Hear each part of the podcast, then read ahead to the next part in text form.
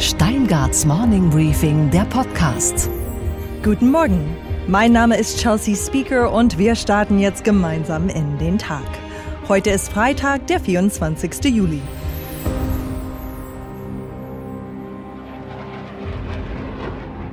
Kampfjets und Kriegsschiffe im östlichen Mittelmeer. Der jahrzehntelange Konflikt zwischen der Türkei, Griechenland und Zypern erreicht gerade eine neue Eskalationsstufe, die auch Bundesaußenminister Heiko Maas schon auf den Plan gerufen hat. Deswegen sind Fortschritte in der EU-Türkei-Beziehung nur dann möglich, wenn Ankara Provokationen im östlichen Mittelmeer unterlässt. Diese Provokationen haben vergangenen Dienstag fast zu einem militärischen Konflikt zwischen der Türkei und Griechenland geführt.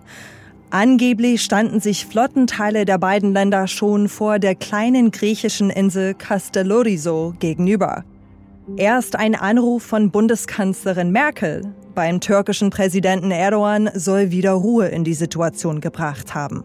Es geht bei den Spannungen um Rohstoffe und Bodenschätze besonders um Erdgas in Gebieten, deren wirtschaftliche Nutzung jede der Nationen für sich beansprucht. Die Türkei geht in der Region momentan besonders aggressiv vor und hat auch vor der Küste Zyperns schon Fakten geschaffen. Ohne die Genehmigungen der dortigen Regierung werden einfach Testbohrungen durchgeführt. Aber jetzt eilt Beistand herbei, in Person von Frankreichs Staatschef Emmanuel Macron. Der forderte gestern beim Staatsbesuch des zyprischen Präsidenten in Paris Sanktionen gegen die Türkei. Es sei ein großer Fehler, die wirtschaftlichen und sicherheitspolitischen Interessen Europas anderen Akteuren im östlichen Mittelmeer zu überlassen. Mit Frankreich sei das nicht zu machen. Ce serait une grave erreur que de laisser notre sécurité en Méditerranée aux mains d'autres acteurs. Cela n'est pas une option pour l'Europe. Et en tout cas, ça n'est pas quelque chose que la France laissera faire. Ende August soll es daher eine Konferenz der EU-Mittelmeer-Anrainerstaaten geben. Präsident Erdogan wird es nicht kümmern. Der hat wahrscheinlich eh gerade Mühe, seine Konfliktherde auseinanderzuhalten.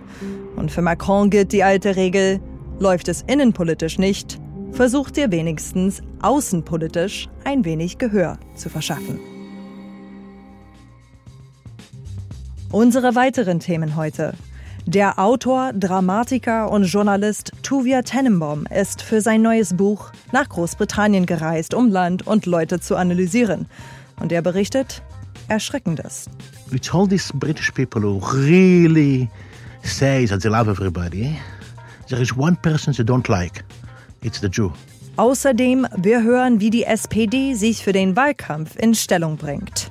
In den USA hat ein berühmter 79-Jähriger die Baseball-Saison eröffnet und wir lernen von einer Studie, warum gerade die Menschen, die sich für besonders schlau halten, in Wahrheit gar nicht so schlau sind. Ich hatte Besuch von einem Mann, der gerne einen Blick dahin wirft, wo es oft nicht so schön ist. Unter die Oberfläche. Unter die Oberfläche von bestimmten Gruppen, von Ideologien und von unserer Gesellschaft. Tuvia Tenenbaum ist 63 Jahre alt, geborener Israeli und lebt seit vielen Jahren in New York City. Er hat dort das Jewish Theater of New York gegründet. Berühmt ist er aber auch vor allem als Journalist und Autor von Sachbüchern. Die Titel der Bücher lauten unter anderem Allein unter Juden, Allein unter Flüchtlingen und sein neues Buch heißt allein unter Briten. Es ist ein aufrüttelndes und zum Teil erschreckendes Buch. Denn Tuvia Tenenbaum hat auf der Insel etwas ganz anderes erlebt, als er erwartet hatte.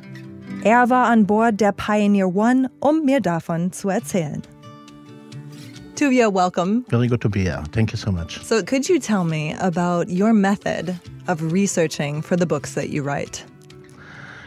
The method is very simple. It's something that, sadly enough, does not happen in the media today. Instead of sitting in my office and writing and Googling things and looking at Wikipedia and Schmicopedia and all these things, the way I do it is simply by going to the places. Wherever it is, I go there. to be with the people, to see it firsthand, uncensored, unguided. Uh, when I go to a place, I don't make arrangements before because then you get some PR people who will already guide you whom to see and where to talk and with whom to talk. You just go to the place. You do it the what I believe, maybe I'm naive, the old way. Mm-hmm. Was journalism used to be, and this is what happened in all the series of books in uh, German. They are everything is allein unter, mm-hmm. and it started allein unter Deutschen, allein unter Juden, allein unter Amerikanern, allein unter Flüchtlingen, and now this year is allein unter Briten. I went there. I went with my wife, Hizzy. She she joined me. She always does. She takes the pictures, and we also had. Uh, two people, one with camera and one for sound, you know, and you don't know where you will be during the day. You don't know whom you will meet. You just drive and drive and stop every half an hour or so. Sounds pretty romantic. Yeah, it's very, it, and um, you know what? It's actually very beautiful. I, I suggest to the journalists that my biggest advice, if you really want to enjoy what you're writing, just go, meet the people. It's amazing what you find out. So, what did you find out? Yeah, Allein unter Britain, what was shocking to me was I expected people to, to talk to me about Brexit right, because he has been fighting Brexit right and left, and Labour Party and the Tories. You know, everybody was fighting about Brexit, and the whole country was split. People didn't want to talk about Brexit. When I ask people about Brexit, they say, "Don't please not." Why? Please not why do you think? What did they because say Because it took so long. They were- they know, were sick of it. They So they were sick of it already. They uh-huh. couldn't. You know, it's like we outside of it think all the time, you know, you're up in the news last year, you know, before Corona, Brexit, Brexit, Brexit. But when you go over there, you see the people in like the cover page of the paper, for example, if it's Guardian or just Times of London, is about Brexit. They don't read that page. They move to the other pages, you know, because you're sick and tired of it. And most of the people I spoke to, and I do it like to be randomly selected people, it's all these British people who really say that they love everybody. There is one person they don't like. It's the Jew. And how did that manifest during your time there? You go on the street and you ask people, uh, tell me, is there anything that bothers you? Anything in the world you like to change?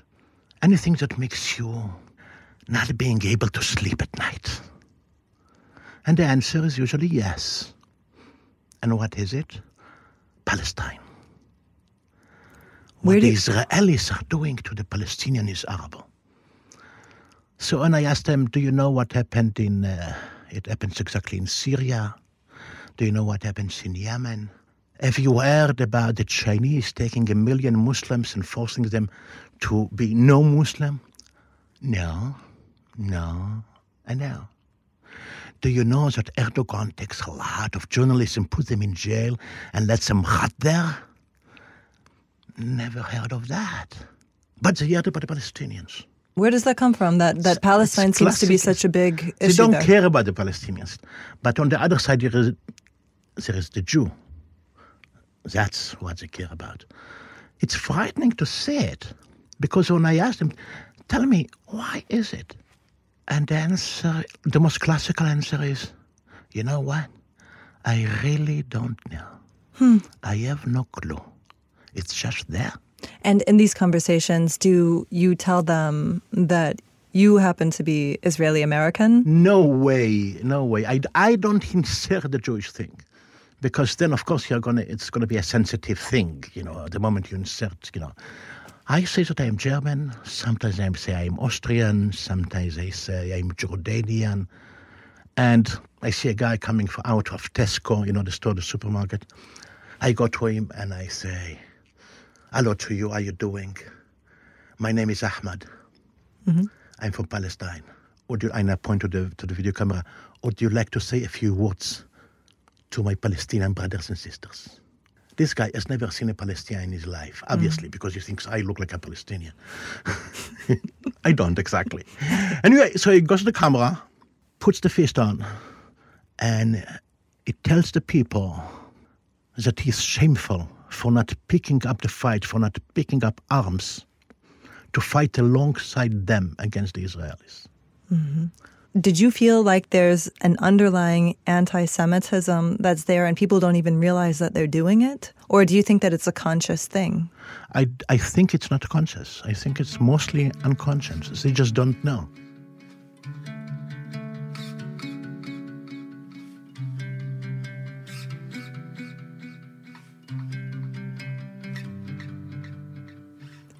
So, after all of your traveling in the United States, in the UK, in Germany, and other places as well, what kind of a state would you say the world is in after seeing all these places and really talking to the people?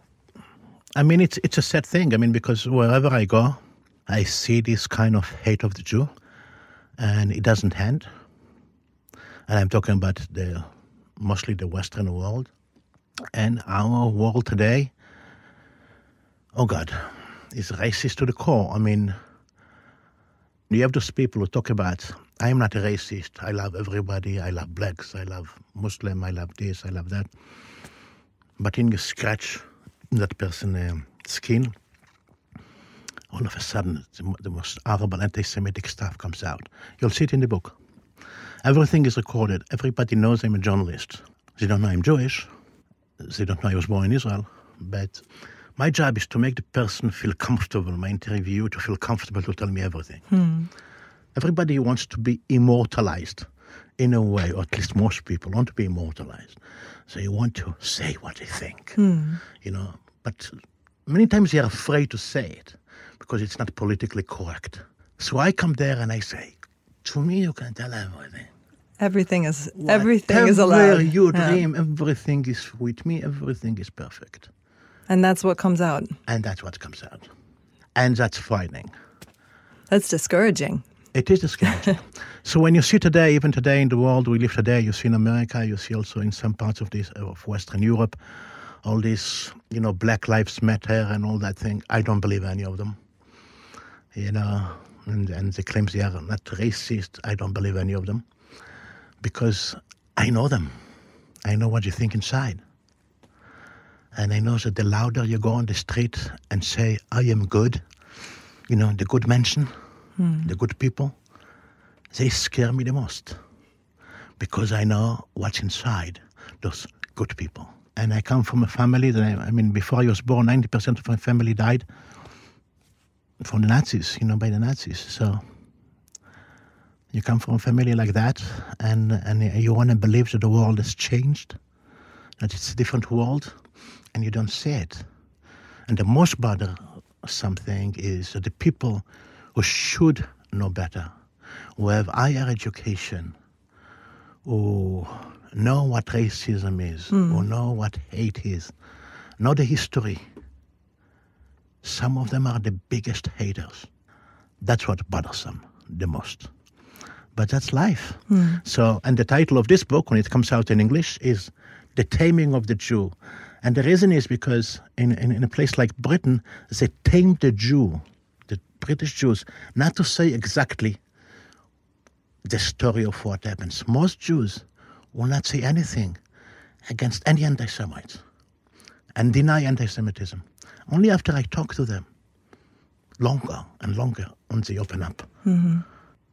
I interviewed the Lord, a Jewish Lord, in the House of Lords. And when we talk, and he felt more comfortable to talk to me and stop denying what happens in Britain, because in the beginning he tried to deny everything about anti Semitism. And then he said to me, Listen, I'm going to tell you something. I have a little bag I carry with me everywhere I go. If I leave the house, I carry it with me. It's always with me. Would you like to know what's in the bag? I said, Yes, of course. He said, I'll tell you. In the bag, I have a passport and 27 different currencies in case the government here will expel me because I am a Jew. I want to make sure that I'll be able to survive. It's almost unbelievable. It is. Yeah. It is. You know, when I came out of the UK, and I was like, I, I can't believe it. I never expected such a UK. Never ever. So, what's your next project going to be? The next country where you go? And I don't know to- because everything depends now on the, the corona things. You know, we don't know where the corona will be or the corona will not be, which country, what country corona is over, and then we'll discuss it. Mm-hmm. We'll keep our eyes open for it. Thank you so much. Thank you, Thank you for having me. Thank you, Chelsea. It's been a Thank you. pleasure to be with you. Likewise.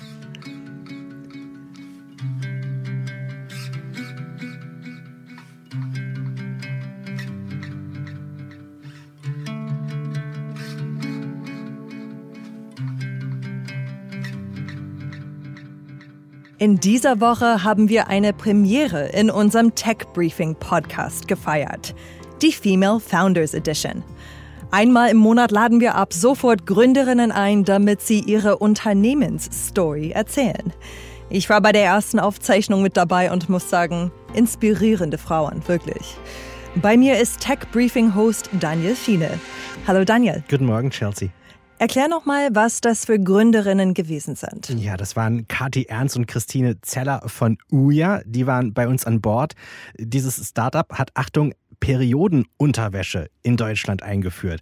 Ich hatte Kathi und Christine in der TV-Show Höhle der Löwen schon mal gesehen und was man im TV nicht sah, das haben sie bei uns erzählt. Wie viele Gedanken sie sich um ihr Unternehmen machen, warum sie erst gar kein Startup gründen wollten, welche Werte für Unternehmen wichtig sind und warum Verzicht auch dazu da ist, um eben diese Werte zu verteidigen. So verzichten sie auf Investoren und ihre Produkte gibt es nicht im traditionellen Geschäft. Dazu Kathi Ernst. Was uns ja schon ausmacht, ist, dass wir einfach Sachen in Frage stellen. So bestehende scheinbare Gesetze von Sachen. Man geht übrigens so in einen Markt rein. Man gibt übrigens so viel für Marketing aus. Mir ist auch oft erklärt worden, dass unser Produkt im Handel verkauft werden muss, weil sonst funktioniert das übrigens nicht. Und dann einfach auch zu sagen, vielleicht geht das doch anders.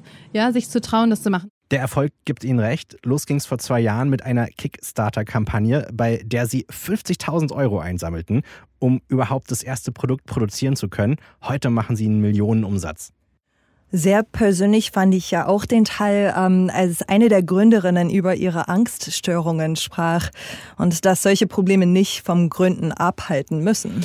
Ja, die beiden haben die letzten zwei Jahre als Achterbahnfahrt erlebt, wie sie uns ja erzählt haben. Sie haben ihre Jobs bei Salando und McKinsey aufgegeben und als ich sie fragte, ob sie mit all dem Wissen jetzt nochmal gründen würden, war die Antwort eindeutig, hier ist Christine Zeller. 110 Prozent. Eine Milliarde Prozent. ja, total. Also ich würde das für nichts in der Welt würde ich das Nee. aufgeben, obwohl ich auch echt vor zwei Wochen an einem Punkt war, Kartine, wo ich dachte, ich kann nicht mehr, ich kann einfach nicht mehr, ne, weil es einfach viel ist, einfach sau viel gerade, ne? Und Ja. Mit viel Umsatz kommt auch viel Arbeit. Und ne, wir haben jetzt auch ja tatsächlich auch schon mehr Mitarbeiterinnen, als wir eigentlich mal vorhatten einzustellen. Wir waren ja von Anfang an eigentlich eher so unterwegs, dass wir gesagt haben, wir wollen keine riesen Mitarbeiteranzahl, sondern eher wenige MitarbeiterInnen, weil wir eben diese Flexibilität so lange wie möglich aufrechterhalten möchten. Aber ich würde es auf gar keinen Fall für irgendwas auf der Welt eintauschen, weil es einfach dieses Freie und dieses direkte selbst entscheiden können, Dinge selbst beeinflussen können, frei meinen Tag und meine Themen gestalten zu können, vor allem niemand reporten zu müssen, ein Traum. Ja, und einfach auch Sachen zu verändern. Wir haben jetzt gerade letztes Wochenende das 150.000. Produkt verkauft. Unglaublich. Ähm, von uns. Und es war gefühlt erst vorgestern, dass das 100.000. über die virtuelle Theke flog.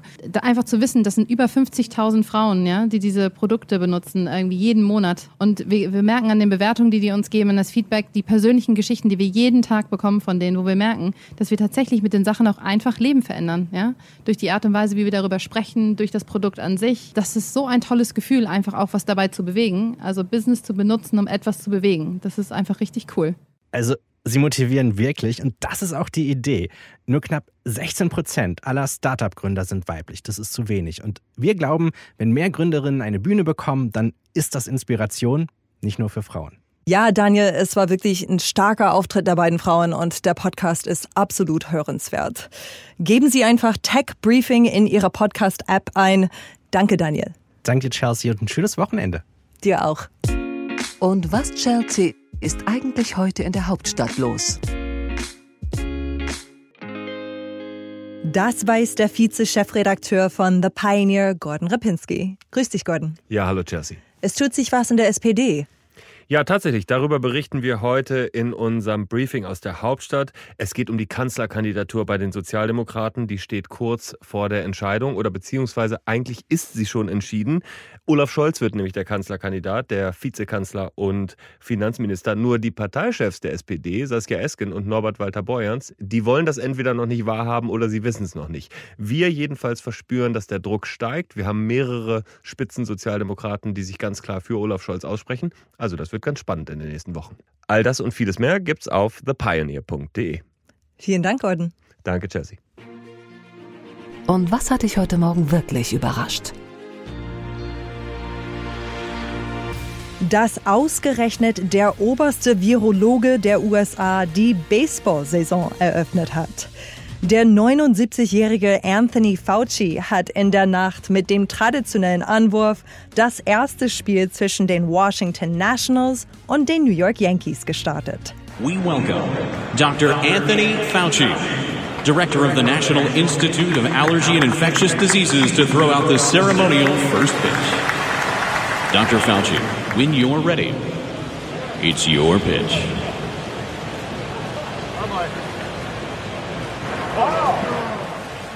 Fauci ist ein wahrer Champion.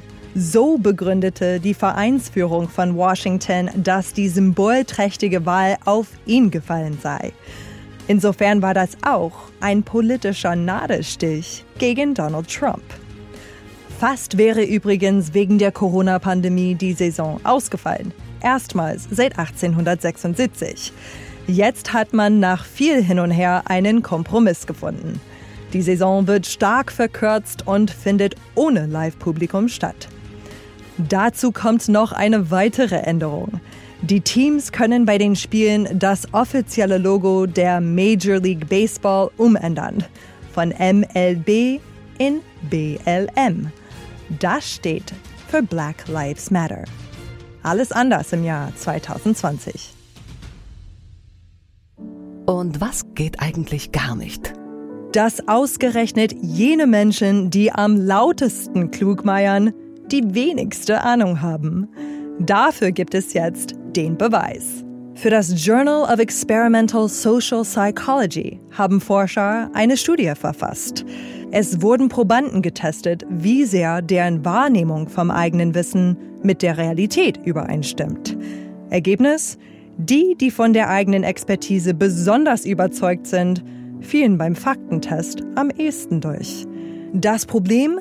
Die vermeintlichen Oberschlaumeier neigen dazu, sich gezielt Informationen zu suchen, die ihr Weltbild bestätigen. Sie bleiben in ihrer Blase der Selbstüberschätzung. Das lässt sich auch im Internet beobachten, wo sich viele für schlauer halten als alle anderen. Dabei ist der schlauste Mensch der, der weiß, dass er eben nicht alles weiß. So wie Soul-Sänger Sam Cooke, der zugab, nicht viel von Geschichte oder Biologie oder Französisch zu wissen, dafür aber von der Liebe.